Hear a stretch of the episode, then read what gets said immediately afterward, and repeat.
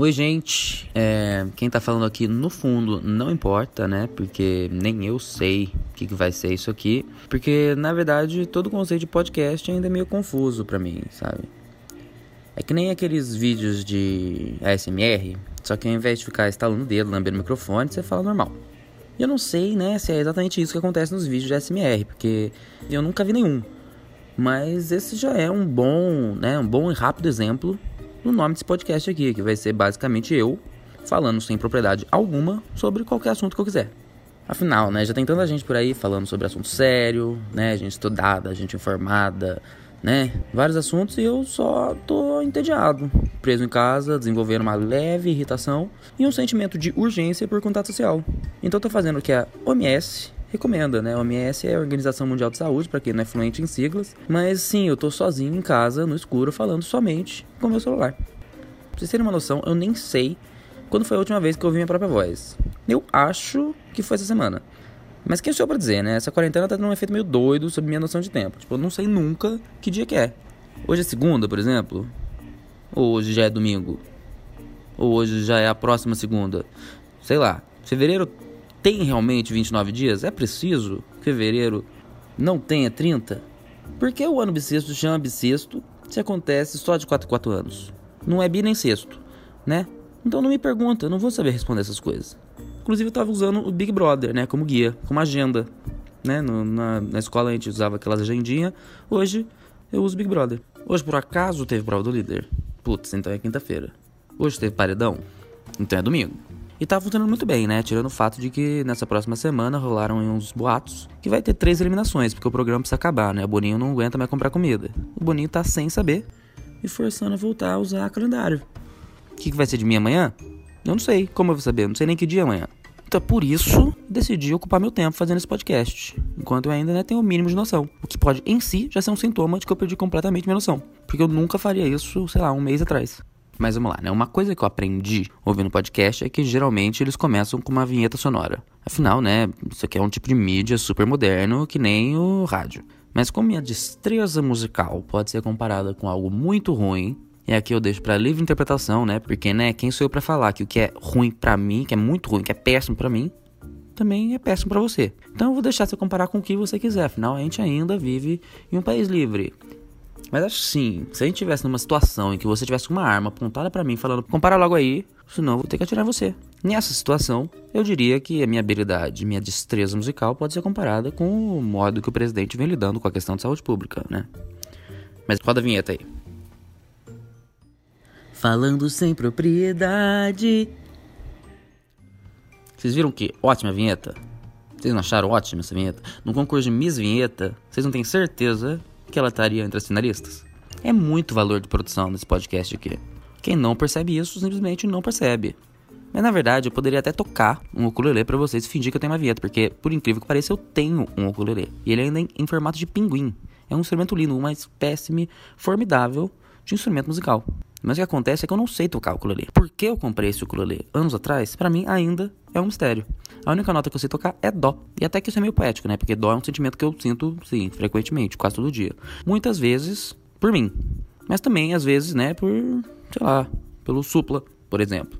Teve uma vez, inclusive, que me colocaram num grupo no WhatsApp com cinco pessoas e o Supla. Então, por 24 horas, um dia inteiro, a gente tava mandando. E aí, Supla? Até que de noite ele respondeu, e aí? E aí ele saiu.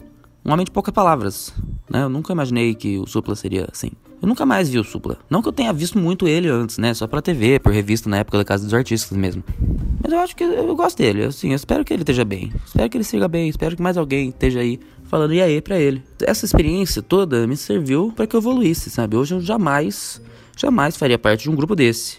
A não ser que fosse um grupo com o pai do Supla, aí a história seria outra. Mas agora, pensando em tudo isso, se eu fosse o Supla, talvez eu tivesse uma vinheta. E talvez eu soubesse que dia é hoje. Então, se por um acaso eu tropeçasse agora numa lâmpada mágica, tipo a do Aladdin, talvez eu cogitasse em pedir para ser o supla. Porque na atual conjuntura, nos dias atuais de hoje que eu me encontro, parece ter muito mais prós do que contras. Mas também, se a gente fosse pensar que eu tropecei numa lâmpada, eu poderia pedir para ninguém mais ter coronavírus. Aí eu poderia ser eu mesmo, fora da quarentena. Que no caso é a minha versão preferida de mim, até porque eu não conheço mais nenhuma. Eu até posso vir a preferir outra que aparecer no futuro, mas a gente nunca sabe qual é o dia de amanhã, né? Principalmente na quarentena, porque a gente não sabe nem qual é o dia de hoje.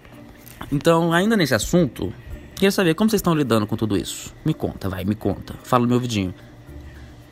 Não sei exatamente como vocês poderiam responder essa pergunta também, né? Como vocês podem ver, eu não tenho muitas respostas aqui. Afinal, a gente nem se conhece, eu nem sei se existe alguém de fato aí me ouvindo.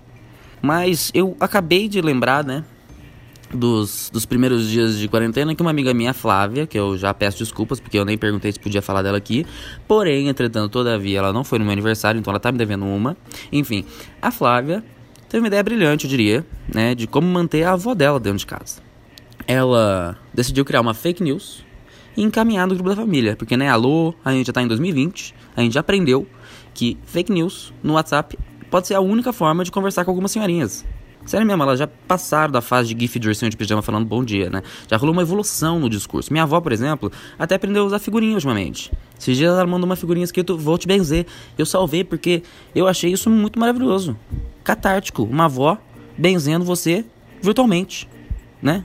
Mas enfim, minha amiga Flávia, inclusive, escreveu um texto para acompanhar, né? Porque nenhum, nunca nenhum áudio vem sem texto. Sempre tem o texto e todo o texto tem aqueles emojinhos, né? Então a Flávia colocou emoji daquele morrinho, soquinho, explosãozinha, bandeira do Brasil, né? Uma obra de arte da pilantragem, né? Tudo pensado, mínimo detalhe, para tentar convencer os idosos a ficar em casa.